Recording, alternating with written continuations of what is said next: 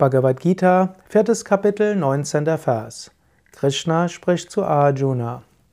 Yasya sarve samarambha kama sankalpa vajitaha jnanagni dagdha karmanam tam aho panditam buddha.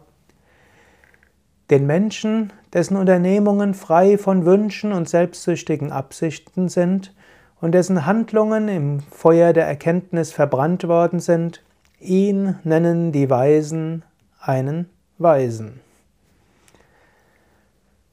Dies ist der dritte Vers, mit dem Krishna über Karma spricht, die Weisheit des Karmas. Der erste Aspekt des Karmas war, handle ethisch, vermeide unethisches Handeln. Das zweite, zweite Aspekt ist, werde deiner Verantwortung gerecht, erfülle deine Pflichten. Hier kommt der höhere Aspekt des, Han, des Karmas. Sei frei von Wünschen und selbstsüchtigen Absichten. Und lass dein Karma verbrennen im Feuer der Erkenntnis.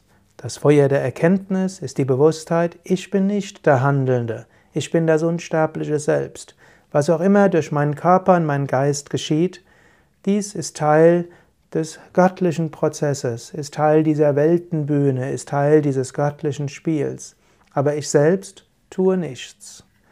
Wenn du so handelst, frei von Wünschen und selbstsüchtigen Absichten, und wenn du so weißt, dass das Selbst unendlich und ewig ist und dass alle Handlungen letztlich Teil des göttlichen Handelns sind, dann schaffst du kein neues Karma, im Gegenteil, du verbrennst altes Karma, du wirst zum Weisen.